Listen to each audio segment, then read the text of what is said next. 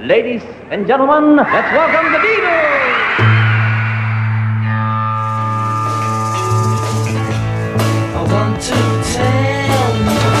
About the Beatles, der Podcast zu den Fab Four mit Malte Asmus. It's great, it's sold, it's the bloody Beatles, shut up. Stell dir mal vor, du spielst in einer Band. Du hast den ganzen Weg, die ganze Ochsentour von kleinen Clubs über Gigs in Ollenkirchem im Ausland mit unsäglichen Arbeitszeiten und Arbeitsbedingungen mitgemacht. Endlich winkt nach Jahren des mühseligen Tingels dann der lang ersehnte Plattenvertrag und dann zitiert dich der Manager zu sich, knallt dir das hier ins Gesicht.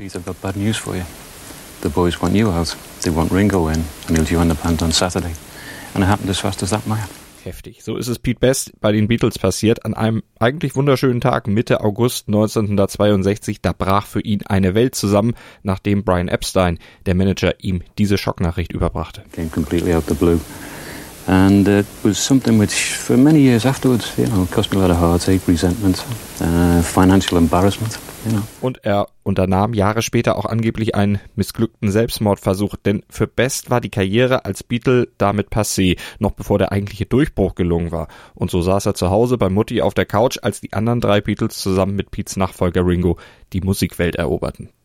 Und die Frage, die Best bis heute quält, ist, warum? Schließlich hatte er doch eine Schlüsselrolle in den frühen Jahren der Band gespielt und war zudem, sagt er selbst, bei den Fans äußerst beliebt gewesen. Und plötzlich blieb ihm nur noch zu heulen, zu warten und zu hoffen, dass er irgendwann auf diese Frage mal eine Antwort bekäme.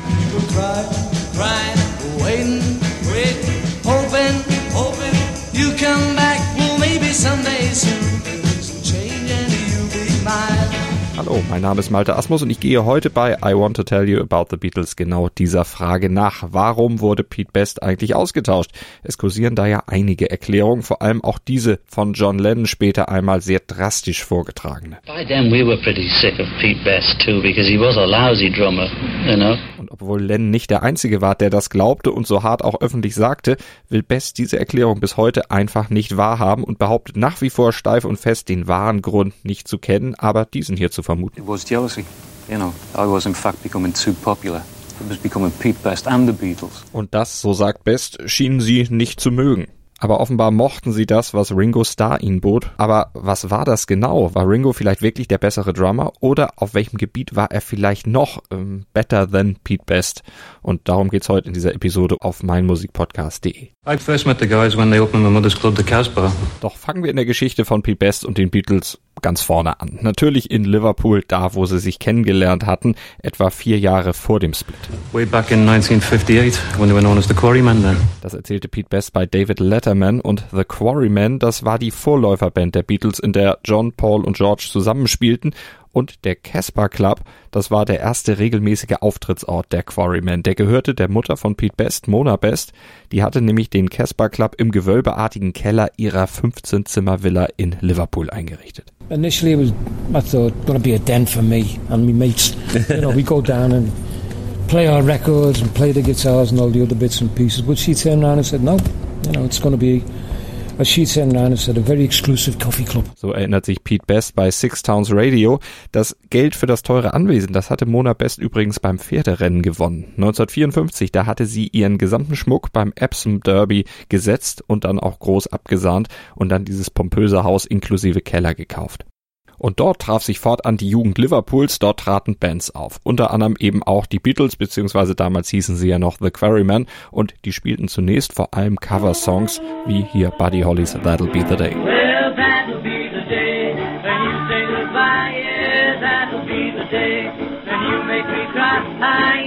Gonna leave. You know to lie, 'cause that'll Mona Best hatte ihnen ihre ersten Gigs verschafft, übernahm zunächst auch das Management. John, Paul und George, die halfen sogar, den Club zu dekorieren, die Wände zu streichen und dabei freundeten sie sich mit Pete Best an. Und da der selber Musik machte, in verschiedenen Bands gespielt hatte, vor allem auch ein eigenes Schlagzeug besaß und die dann schon Beatles 1960 für Auftritte in Hamburg gebucht wurden und einen Drummer brauchten, da erinnerten sie sich an Best. Uh, The reason he got in the group in the first place was because the only way we could get to Hamburg, we had to have a drummer. And we just heard that this guy was, we, we knew of this guy who was living at his mother's house who had a club in it, and he had a drum kit, and we just grabbed him, auditioned him, and he could keep one beat going for long enough, so we took him to Germany. Das war John Lennon, der später erklärte, wann und unter welchen Umständen Best zur Band kam. Sie brauchten ihn und sein Schlagzeug, denn ohne ihn hätten sie die Gigs in Hamburg wohl knicken können. Also nahmen sie ihn mit. Eine Zweckbeziehung, nichts weiter, so stellte es John Lennon Jahre später jedenfalls dar. And we were always going to dump him when we could find a decent drummer, you know. But by the time we'd got brought back from Germany, we trained him to keep a, you know, a stick going up and down and four in the bar. He couldn't do much else, you know. And he looked nice and the girls liked him, so that was all right. Vom Drummer Best hielt Lennon also nicht sonderlich viel und auch sonst schien er nicht so richtig in die Band gepasst zu haben. Dieser Eindruck drängt sich zumindest auf, wenn man Berichte aus der Hamburger Zeit liest und hört. John, Paul und George, die hingen eigentlich immer zusammen ab. Auch nach den Auftritten machten sie zusammen Hamburg unsicher. Pete Best dagegen, der ging meist seine eigenen Wege. Auch in Sachen Hairstyle übrigens. John, Paul und George, die ließen sich von Astrid Kirchherr ja den legendären Pilzkopf verpassen. Aber Pete, der trug sein Haar weiter, so wie immer, nach hinten gegelte Seiten und Elvis-Tolle. Natürlich kann man jetzt entschuldigend anfügen, er hat ja lockiges Haar, so leicht fallen Haare da natürlich nicht nach vorne und nach unten, aber auch da hätte es sicher Mittel und Wege gegeben, aber er wollte seinen Style eben einfach nicht ändern. Das spricht zum einen für ein gesundes Selbstvertrauen und einen eigenen Kopf, aber eben auch dafür, dass er so richtig nicht ins Bandgefüge reinpasste. Das wurde schon in den ersten Wochen in Hamburg da mehr als deutlich. Und das ist auch das, was der Beatles-Historiker Mark Lewison für sein Buch Tune in the Beatles All These Years in vielen Gesprächen und im Quellenstudium herausgearbeitet hat. Und wovon er hier bei Talks at Google spricht. It's absolutely clear that he was never really one of them. And if you're in a band and the chemistry isn't right, then you know it, right? You've got to have the chemistry right. And especially if the front line are so full of personality and so full of exuberance and character, and the guy on the drums is making no eye contact. He's a very shy individual, Pete.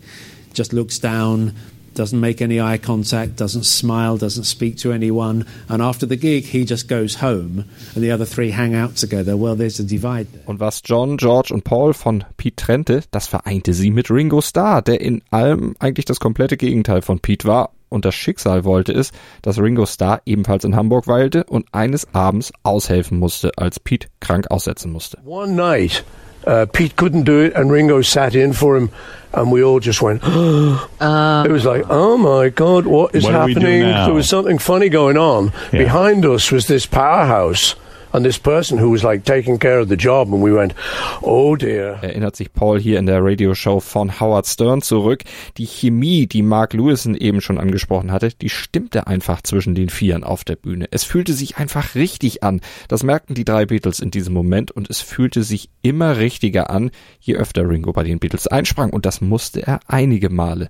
Und dabei passierte es irgendwann. We just kind of fell in love with Ringo's drumming. We really started to think we um, needed the great drummer in Liverpool. And the great drummer in our eyes was this guy called Ringo Starr, and who had a beard and was grown up and was known to have a Zephyr Zodiac. Ringo kept sitting in with the band, and every time Ringo sat in with the band, it just seemed like this was it. Das erklärten Paul und George in der Anthology. Und als dann auch noch George Martin nach dem Vorspielen bei Parlophone die drei zur Seite nahm und meinte, könntet ihr vielleicht euren Drummer austauschen, da war klar, Ringo muss jetzt festes Mitglied werden. Denn offenbar passte Pete Best nicht nur vom Style, also vom Outfit her und von der zwischenmenschlichen Seite nicht so richtig in die Band. Musikalisch war er wohl auch nicht so gut und hätte dem Aufstieg der Band wohl eher im Wege gestanden. Und so kam es zu diesem schicksalhaften Tag, an dem Pete Best ins Büro von Brian Epstein zitiert wurde, angeblich völlig ahnungslos. And he came up to me after we'd played at the Cabinet and said, Pete, I'd like to see you in the office the following morning. And this particular type of meeting uh, wasn't any anything important because prior to Brian taking over, I'd sort of handled the business side of things. And I thought it was just a general chat, you know, should we play for this promoter? What's this venue like? But when I got there the following morning, I could tell looking at Brian that he was very apprehensive and edgy. And after he talked around the subject for a couple of minutes, he just sort of turned around and said, Pete, I've got bad news for you. The boys want you out. They want Ringo in, and he'll join the band on Saturday. And it happened as fast as that, Maya. Für alle in der Band war es offenbar der logische Schritt. Sie waren sich komplett einig. Nur Pete Best behauptet bis heute, dass er von der Entscheidung und überhaupt davon, dass die anderen an ihm zweifeln könnten, völlig aus den Socken gehauen wurde. Also für mich klingt das irgendwie naiv, dass er davon nichts gemerkt haben will und dass er alle öffentlichen Erklärungen der anderen drei zu diesem Thema über all die Jahrzehnte ignoriert oder vielleicht auch einfach nicht wahrhaben wollte und immer noch nicht will. Wenn man in einem Gefüge von vier Menschen, die relativ eng und relativ häufig aufeinander hängen, offenbar immer als Fremdkörper wahrgenommen wird, das muss man doch irgendwie merken. Klar, er hatte viele Fans, ihm wurde zugejubelt und diese Fans, die akzeptierten es auch zunächst nicht, dass ihr Star nun gegen Ringo Star ausgetauscht wurde. Hunderte Mädchen, die unterschrieben Petitionen, die forderten, Pete muss zurück in die Band. Und beim ersten Auftritt der Beatles mit Ringo an den Drums kam es sogar zu Prügeleien, bei denen George Harrison ein blaues Auge davontrug. Pete Forever, Ringo Never, das schrie ein Fan und verpasste George dann eine Kopfnuss. Und auch Pete's Mutter Mona, die positionierte sich. Zusammen mit ihrem Sohn gab sie ein TV-Interview, in dem aber quasi nur sie redete und die Eifersuchtsthese ihres Sohnes stützte. Pete taten solche Aktionen sicher in dem Moment gut, sie bestärkten ihn aber wahrscheinlich auch sehr darin, vielleicht zu sehr, daran zu glauben, dass die anderen ihn lediglich aus Eifersucht rausgeschmissen hatten, weil er der angeblich hübschere, populärere und überhaupt war.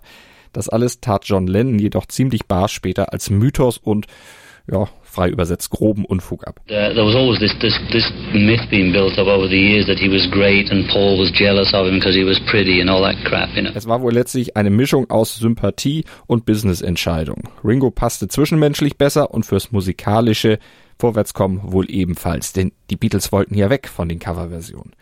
Dinge nachzuspielen, das hatte Pete Best noch ganz gut hingekriegt, bekannte Drum-Patterns sich drauf zu schaffen und zu duplizieren, das ging vor allem live denn da fallen ja auch Unsauberheiten und Timingprobleme, die Best ja immer nachgesagt wurden, nicht wirklich auf und somit auch nicht so sehr ins Gewicht.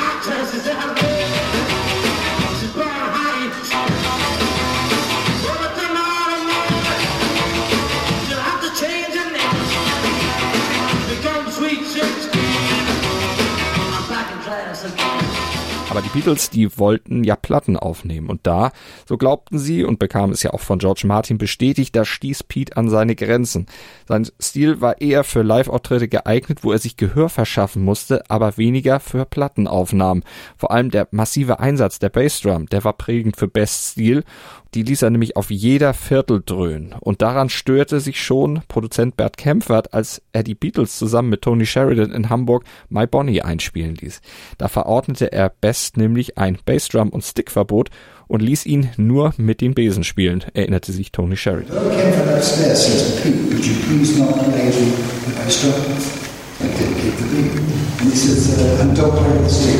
und auch neuem unveröffentlichtem Material mit seinem Spiel das gewisse Etwas zu verleihen, eine ganz andere Note und eigene Note zu geben, das klappte offenbar auch nicht so richtig bei Best. Dazu reichte sein rhythmisches und technisches Repertoire offenbar nicht aus, bemängeln seine Kritiker. Nicht zuletzt George Martin, der den Rausschmissstein ja dann endgültig in Bewegung setzte.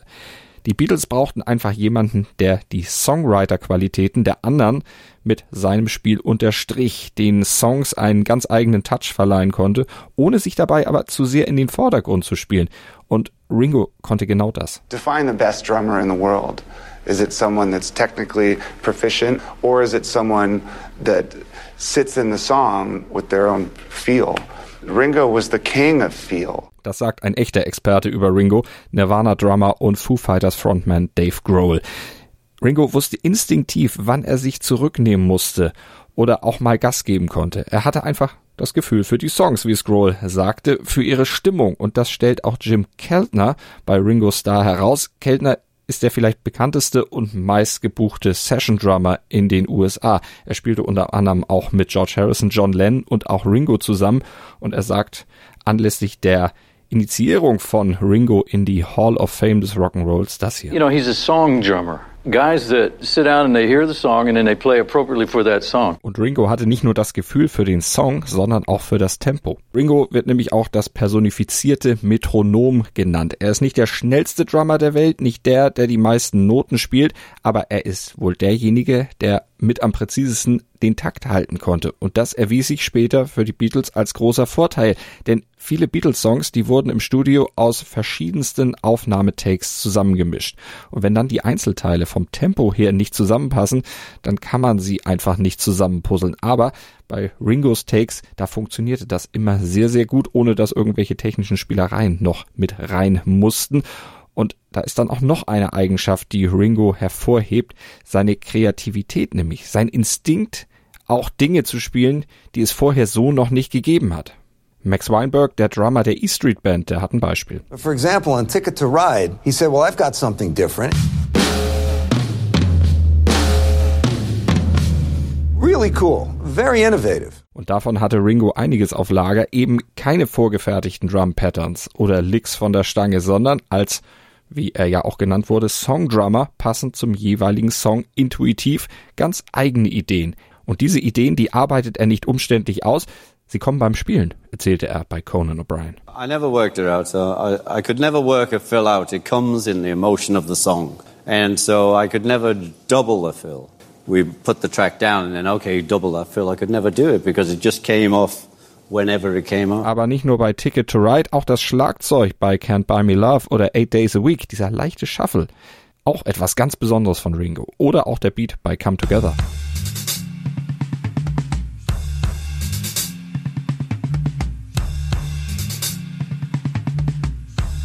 Oder aber der Groove von Tomorrow Never Knows.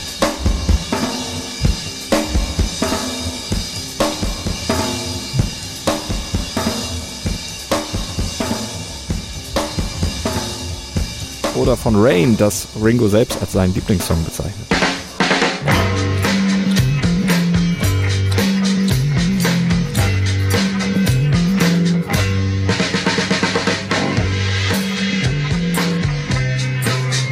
Das alles war unheimlich stilprägend. Und es hob die Songs der Beatles insgesamt noch einmal auf ein ganz, ganz neues Level, war maßgeblich auch verantwortlich dafür, dass dieser Beatles-Sound entstand.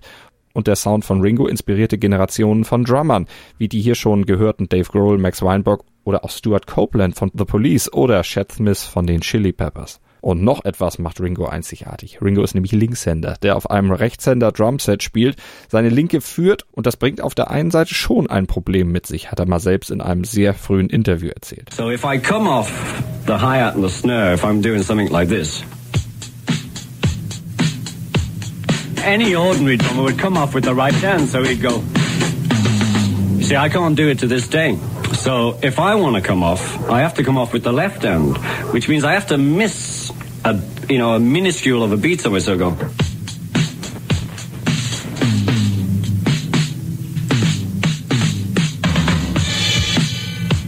And back into it. So that's how that came about because I just can't play right-handed. Like I can go around the kit from the floor tom to the top toms, which are on the bass drum, easy.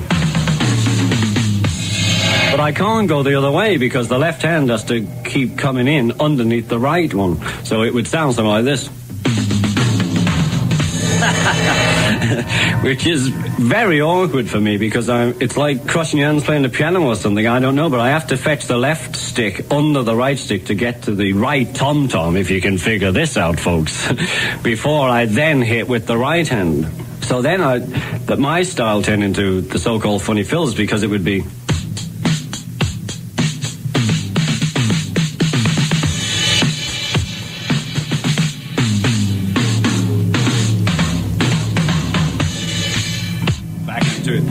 I hope that's a major demonstration of my drum work. Aber gerade diese kleinen Stolperer und diese Funny Fills, das alles macht Ringo so unverwechselbar. Man hört ein paar Takte Schlagzeug und weiß sofort, ah, das ist Ringo. Ob man das auch über Pete Best gesagt hätte, wenn er denn weiter der Schlagzeuger der Beatles hätte bleiben dürfen? Die Frage ist natürlich unmöglich zu beantworten. Fakt ist aber, mit Ringo wurden die Beatles zu Weltstars und ohne ihn und ohne die Beatles wäre die Musikwelt heute bestimmt eine ganz, ganz andere. Wie baut man eine harmonische Beziehung zu seinem Hund auf? Puh, gar nicht so leicht. Und deshalb frage ich nach, wie es anderen Hundeeltern gelingt, beziehungsweise wie die daran arbeiten. Bei Iswas Dog reden wir dann drüber. Alle 14 Tage neu mit mir, Malte Asmus und unserer Expertin für eine harmonische Mensch-Hund-Beziehung, Melanie Lippisch. Iswas Dog mit Malte Asmus. Überall, wo es Podcasts gibt. Dir hat dieser Musikpodcast gefallen? Dann abonniere, bewerte und empfehle ihn weiter. Mein Musikpodcast.de, Deutschlands erstes Musikpodcast-Portal. Von ABBA bis Zappa. Hast du selber einen Musikpodcast und willst ihn bei uns kostenlos hosten? Klicke einfach meinmusikpodcast.de slash meine-podcasts. Meinmusikpodcast.de, Deutschlands erstes Musikpodcast-Portal.